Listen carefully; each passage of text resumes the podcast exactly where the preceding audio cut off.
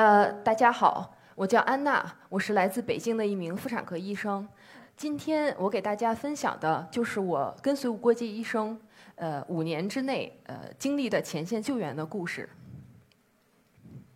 无国界医生呢，就像刚才宣传片里说的，是一个独立的国际医疗人道救援组织。那么，就像这张图里所显示到的，我们最经常工作的地方是在受战乱影响。疫病以及天灾影响的呃国家和地区，为那里的人们提供救治。另外呢，还会在缺乏医疗基本医疗保障的地区，为那些的人们提供最基本的医疗保障。那么，我从两千一一年加入国际医生，到目前为止，已经去过了巴基斯坦、阿富汗、塞拉利昂、索马里兰，然后做经过了已经十几个救援项目。在任何一个救援项目上，你们都会看到这两张不一样的图。No money，无国籍医生所提供的医疗护理全部都是免费的，包括病人的食宿也都是免费的。那么右边这张图显示的是没有任何武器可以进入我们的医院里面，这样呢，实际上是对我们医生、医护人员以及病人的一个有效的安全保障。我第一次出任务是在塞拉利昂。塞拉利昂呢是西非一个非常小的国家。去之前，我想听说过的就是呃莱昂纳多·迪卡普里奥最有名的那部电影叫《血钻》。印象里面呢，就是这个国家总是跟连绵不休的内战挂钩的。但实际上到了那里之后，才发现塞拉利昂实际上是一个非常美丽的国家，它有非常非常美丽的海滩。但是由于连年内战的影响，那么大多数人都生活在很贫困的状态中，整个国家呢，实际上也没有足够的医疗人员和医疗设施为当地的人们提供呃服务。这也就是为什么无国籍医生在那里开展了长达二十年的一个呃医疗保障服务。我们的项目呢，实际上是在塞拉利昂第二大城市叫波城。这个医院呢，是一个专门为妇女和儿童提供医疗保障的一个专科医院。这家医院实际上是有二十多、二百多张病床，我们有一个二十多人的团队，呃，在这家医院里面工作。在那边呢，如果雨季来临，就会有很多的疟疾病例。然后在这种情况下，整个医院实际上都是超负荷运转的。那么最多的时候呢，有可能一张病床上会躺两到三个病人。大家知道塞拉利昂，极有可能是因为一个原因，就是。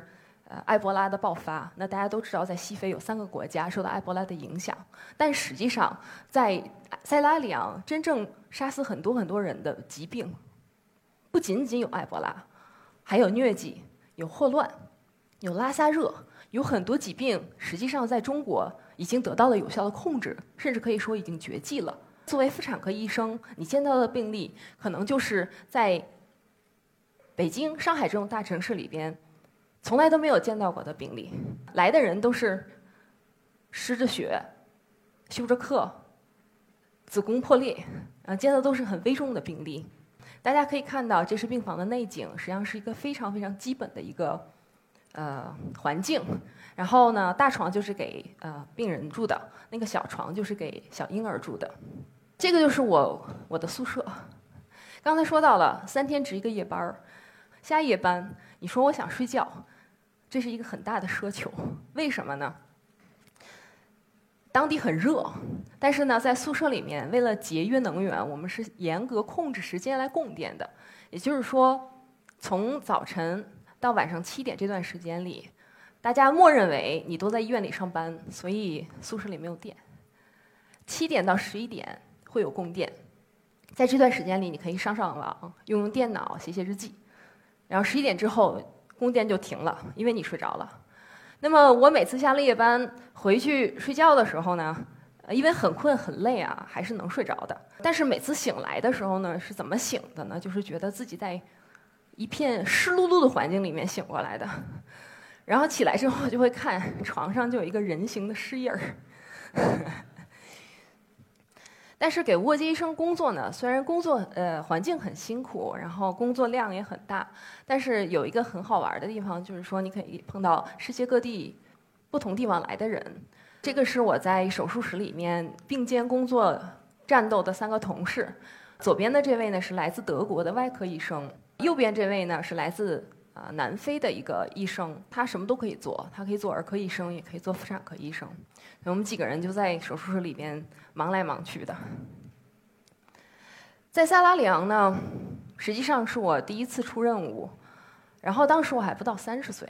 我印象里面最深刻的一件事情就是三十岁过生日嘛，很不幸要值班儿。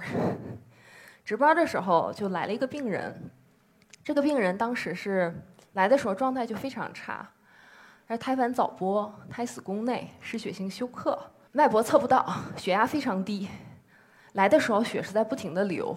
然后你看一下，我们医学上叫弥漫性血管内凝血，什么意思呢？这个人的血已经不会自动凝结了，所以他会一直不停的流，整个病人状态很差。然后当时印象里，这个待产室里面。你只听到病人的呼吸的声音，还有他时不常的呻吟的声音。你听到监护机器那个滴滴答答的声音，除此之外一片沉默，什么声音都没有。为什么呢？因为大家知道，即将发生在他身上的是什么。然后当时病人的家属齐刷刷一排就坐在待产室外面的走廊里，也没有人说话。我当时都不敢去想象，这个病人。的孩子会怎么样？因为她当时是怀孕六次，生产五次，有两个小孩子。我不敢去问她的年纪，我也不敢去问她的家属将来会怎么办。那个时候我就在想，其实你知道，在这个世界上，在另外一些地方，三十岁的姑娘会有截然不同的生活。她会有一份报酬是丰厚的工作，正处在生命中最美好的年华。他可以结婚，有有一个幸福的家庭，有健康的孩子。而这里，你看到的就是三十岁的姑娘，有两个孩子，吃不饱，即将死去。我想，如果我一直在中国的话，我可能永远都不会知道，在这世界上，真的有有人是这样生活的。在塞拉利昂，每五个小孩子里面。就有一个活不到成年，那么几乎每周在我们的医院里，我都会看到、见到一个产妇的死亡。那么很多人都是跟我一样的年纪，甚至有比我还年轻的。我见过最年轻的一个母亲，只有十七岁。大家想一想，十七岁的时候我们在干什么？我在上高二，忙着应付考试，然后。抽空偷偷摸摸在谈恋爱，但是在那里呢，十十七岁的姑娘会因为子痫导致的脑疝而死去。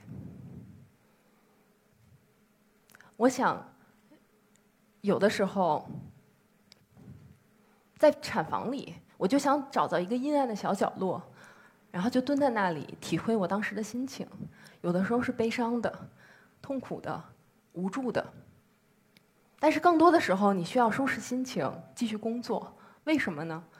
因为如果没有我们，没有过节医生的话，那会有更多的母亲和孩子在本该像花儿一样盛放的年纪里边离开人世。作为独生子女，我跑去非洲出任务，我母亲还是很担心的。一开始的时候，她也犯嘀咕。后来呢，我就给家里传了这张照片，然后我妈妈就跟我说：“说姑娘，我第一次看到你笑得这么高兴，我知道你很快乐。”自那之后，她就改变了她的态度，无论我去哪里，无论是阿富汗还是索马里兰，她都无条件的支持我。这张照片呢，是我和我的非洲母亲。这个妈妈呢，实际上是医院里的助产士，她为无国界医生工作了很长时间。那么在内战的时候，因为我们内战的时候也在呃这个国家工作，那么他曾经做过一件事情，就是他会把医院里的外国人都收集起来，然后呢把他们藏到他的小村庄里去，然后在这个他确认外周边形势很安全的情况下，他再把这些外国人领出来，领回到医院里。他就跟我说，我之所以为无国界医生工作那么多年，有两个原因。一个原因是我看到了你们真正为当地社区带来了什么，你们拯救了那么多病人。第二个原因是，我需要钱。然后这个理由呢，我觉得很合理。但是我后来又问他，有一天早上起来，他精神很不好，有点蔫儿。然后因为他本身腿脚不大灵便嘛，啊，当然他否认他自己胖。然后我就问他，我说你为什么没有睡好？他跟我讲，是因为他在家里有很多孩子，就他收养了很多孤儿，就是塞拉利昂的战争孤儿。那么他总是跟这些孩子睡在一起，半夜的时候，这些孩子会起来跟他讲说：“妈妈，妈妈，我饿。”然后他就会爬起来给这些孩子准备吃的，所以他晚上睡不好。但是他第二天早晨他起来的时候呢，还要坚持去上班，因为他要去照顾这些孩子，要养育这些孩子。我在塞拉利昂待的时间是最长的，我在那里待了六个月时间，然后跟当地人处的都很好。然后临走的时候呢，因为非洲人很热情，然后他喜欢热闹，然后给我们开了一个这个送行 party。然后当时呢，他就会他们会准备一套当地的这个传统的服装，然后让你穿上，然后大家在医院里一圈一圈的去游行，然后用自制的鼓啊敲着曲子，然后大家一边跳一边唱，然后医院里所有能起来床的病人 都会起来，然后跟在后面又唱又跳，又唱又跳，非常非常的热闹。第一次出任务对我来讲，就如同第一次谈恋爱。我想大家在座各位应该都不会忘记自己的初恋，我也是。对我来讲，我永远都不会忘记我第一次出的任务。我第二次出任务是在索马里兰，索马里兰实际上是索马里北部的一个地区。那么大家也都听说过索马里，那么大家都知道它跟常年年年不休的战争和海盗是分不开的。当时呢，我从北京飞欧洲，从欧洲飞阿迪斯阿巴巴，从阿迪斯阿巴巴飞到当地的一个叫哈吉萨，一个大的首都，然后从哈吉萨坐飞机再飞到呃布劳，就是我们医院的所在地。我的感觉是什么呢？就是越坐飞机越变越小。等到从哈吉萨 to 布劳的时候，飞机就变成了这个十座的一个小飞机。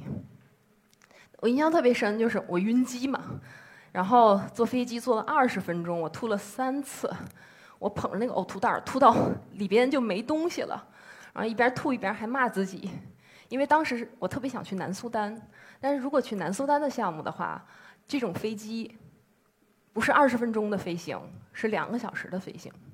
然后下面一张照片呢，是我当时从飞机上照下去的当地的这个状态。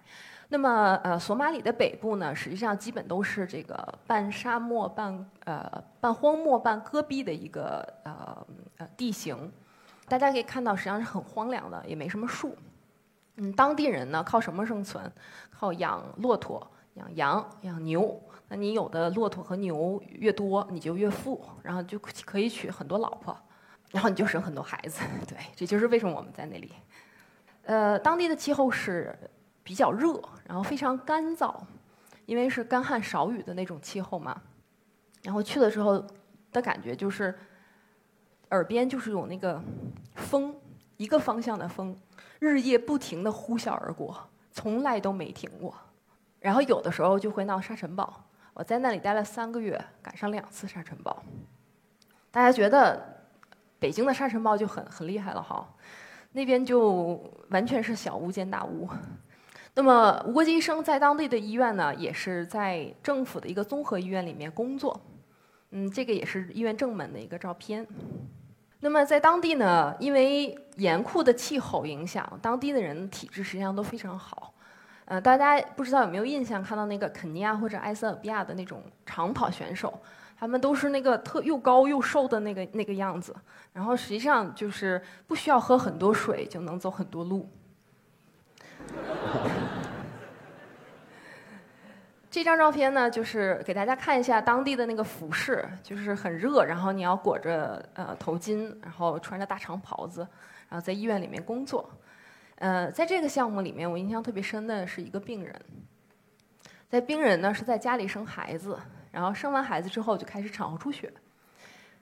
你知道当地他没有，就是很多人都没受过教育嘛，他不懂实际上。但是这个人出血出到了，家里人都跟他说：“我们觉得你得去医院。”然后他说好，那你替我照顾我的孩子，我去医院。然后他就走到走到了这个路上去拦车。索马里实际上就一条路，他就一条那个公路，所以他就在那个一条公路上等，等了半天，等到一辆车，这个司机同意把他拉到我们的医院去。结果开了半天，这个车就坏掉了。然后司机就跟他说：“说真对不起，我实际上特别想帮你，但是车坏掉了，你能不能自己走？因为我要留在这里修车。”然后这个病人说：“好吧，我继续走。”他又走了两天，这两天顶着大太阳，没有吃，没有喝，因为在当地，你如果碰不到放命放牧的人群的话，你基本上找不到吃的和喝的。啊，等到走到我们医院里，他是走进病房的。然后，但是我当时看到他，我第一反应就是这个人要急救。为什么？大家有时候很难想象啊，因为都觉得非洲人肤色比较深，你怎么能看出来他很很苍白呢？但是他确实特别特别的苍白。然后当时我就说检查吧，血色素是一点九克，一点九克血色素什么概念啊？正常人的血色素十二克，然后我曾经有一次掉到了十克，然后我的感觉就是走路跟踩棉花一样，就走不稳，然后觉得头很晕。你在北京的话，你血色素六克的时候，你去医院，人家直接不让你放到急诊室里去抢救，因为你可能都休克了。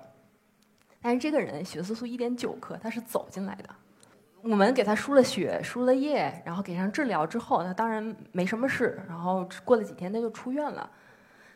但是我就在想，我们在那里的意义是什么？因为有的时候真是为了这些人，为了这些。顽强的行走在拯救自己路上的这个人，因为他知道有个医院在那里，那是他最后的希望。如果我们不在那里的话，那他这个最后的希望就也没了。我出的第三个项目是在阿富汗，一样战乱之地。那么无国界医生在阿富汗有五个项目，那么一个是在北部的昆都市省的创伤医院，一个是在南部的这个赫尔墨德省的一个综合医院，这两个地方我没去过。那我在的就是卡布尔郊区的医院，以及这个霍斯特省的一个妇儿医院。这个就是我当时在卡布尔郊区叫阿哈曼沙巴巴 Hospital 这个医院的一个图片。为什么无国界医生会在这个医院工作呢？它是一个地区医院，是因为在阿富汗停战之后，那么卡布尔实际上面对面临了跟北京、上海一样的城市扩张的过程。那么很多人他原先是难民，他跑到了。呃，阿富汗邻近的国家，比如巴基斯坦，还有伊朗，那么停战之后呢，他要回来，那回来首选之地就是首都，可以落脚。再有一个呢，呃，就是呃，阿富汗局势实际上还依旧不稳定，那么在很多情况下呢，呃，大家倾向于从边缘省份搬到首都，所以呢，整个的这个呃人口是扩张的，但是呢，医疗设施和医生跟不上。这个照片是在我们刚开始接手这个政府医院的一个图片外景。后来呢，因为整个医院也在扩张，所以我们在这二层上面又盖了一层。基本上每个月呢，我们是有一千三百例到一千五百例的分娩，有五个妇产科医生，呃，四十多个助产士。但是我的感觉啊，就跟每天跟打仗一样。然后有八张产床，这八张产床永远都是满的。你基本上就是把一个病人扶下来，他生完了，你再把另外一个人放上去，就这样一个节奏。因为当时我们就开玩笑说，我们这个就是一个婴儿光婴儿工厂，不停的出孩子。然后大家可以看到这张图呢，是一个接生台。那么正常情况下，这个接生台最多放一个小婴儿，最多两个。那么当时是因为实在没有地方放这些孩子了，所以这张床上搁了五个。然后在当地呢，很大家就希希望有很多的小孩子。那么当时我也碰到了一个呃病人，呃这个病人呢是他自己有五个孩子了，呃这五个孩子呢都是女儿。大家也知道，这阿富汗也是一个比较注重血脉传承的一个环境，所以呢男人必须有儿子。这个母亲呢就一直想给这个她自己的丈夫再多生一个儿子，所以她就怀孕在家里生，难产生了很久。呃，生下来之后很不幸的，这个是个男婴，但是死掉了。死掉之后呢，也是不停的出血，但是也是经过一天之后，家里人说不行，这得去医院，才把他送到医院里去的。他来的时候就处于一个半昏迷的状态，然后他就不停的反复的用当地的语言来唠叨着，说什么呢？说我要，我不要切子宫，我要继续生孩子，我要给我的丈夫生孩子。我们当时给了一个快速的诊断，呃，她是子宫破裂，腹腔内出血，必须立刻做手术。那我去找她的丈夫，跟他谈三点：一，我们会尽全力救治；第二，她的状态很差，那么有可能在手术过程中她就不行了，或者说她熬过了手术，呃，术后也有可能撑不过去。第三，有很大的可能性我要切除子宫，那就意味着之后她不会再有孩子了。但是她的丈夫就跟我讲说：“我很爱我的老婆，我也不打算娶第二个老婆，我只希望你能帮我保住她的生命。”所以我们就开了台，手术很顺利。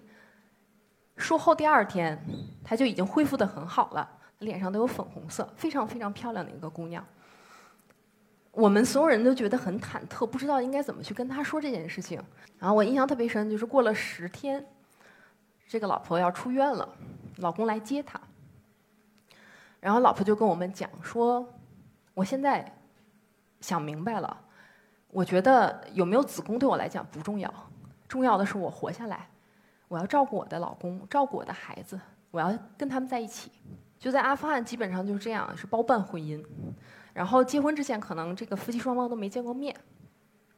然后呢，这个男人可以娶四个老婆，没问题。”所以在这种包办婚姻的状态下，你看到有两个有一对夫妻，两两个人在一起生活了那么多年，一起有了五个孩子，在日常生活的磕磕绊绊之中，这两个人仍旧有爱情在。我觉得他活下来就是个奇迹，有爱情也是一个奇迹。我们工作的地方呢，实际上是一个政府医院，所以呢，呃，他是有政府的一个院长在那里。然后他他人很好，呃，非常喜欢我们这些外国人，呃，在他的医院里面工作。所以我们每次走的时候，他会举办一个小小的仪式，他会给你一张那个证明，上面写着你叫什么名字，在这个阿哈巴的沙哈巴巴 Hospital 工作多长时间，然后感谢你为阿富汗人民做出的贡献。然后他他会把这个这张证明转转交给你，然后你知道当地人也特别喜欢照相，所以每次。不是每次我走的时候，我就我俩就举着这张证明，然后对着对面，对面一片闪光灯闪过，大家都用手机啪啪啪的在拍照，然后特别有感觉，就像出席这个记者发布会一样。然后这张图呢，就是我在阿富汗小街边小店吃饭的一张照片，旁边是我的同事。来也同样来自中国兰州的儿科医生，他叫邹伟。邹伟医生是一个我非常佩服的医生。那么他也在塞拉利昂波城的项目上工作过。那么当呃2014年一五呃2015年的他听说波城也成为埃博拉的疫区的时候，他就毅然决然地回到了那里。那么他真正在那里为埃博拉的病患提供服务，非常厉害。那当时这张照片就是我俩。撸完了串儿，很幸福的在那儿笑。同样，我想大家知道无国界医生，呃，基本上通过两件事知道的。一件事情就是埃博拉，因为无国界医生是一直冲在埃博拉最前线的参与治疗的组织。第二，就是因为去年十月份的时候，那么我们在阿富汗北部昆都士省的创伤医院遭到了空袭。那么在这场空袭中，我们有四十二名工作人员、病人以及病人的家属丧生。那么大家知道，如果你遇到这样一个大的灾难的情况下，那么大家的反应，第一反应是什么？就是大家都要往外跑，对吧？就是你要离开这个被被炸的地方。但这张照片照的是空袭的之后，我们的医疗人员留在没被影响的建筑物里面，去抢救他们的同事、他们的病人。没有人跑掉，大家都在那里。所以我也希望，作为无国界医生在这里倡导，像这种针对医疗设施以及医疗人员的攻击，是实际上必须停止的。这一路走来，我实际上遇到了很多很多的人，经历了很多很多的事，但这些人和事都让我逐渐回想起我学医的一个初衷。你问我后悔吗？我不后悔，我还会继续前行。谢谢大家。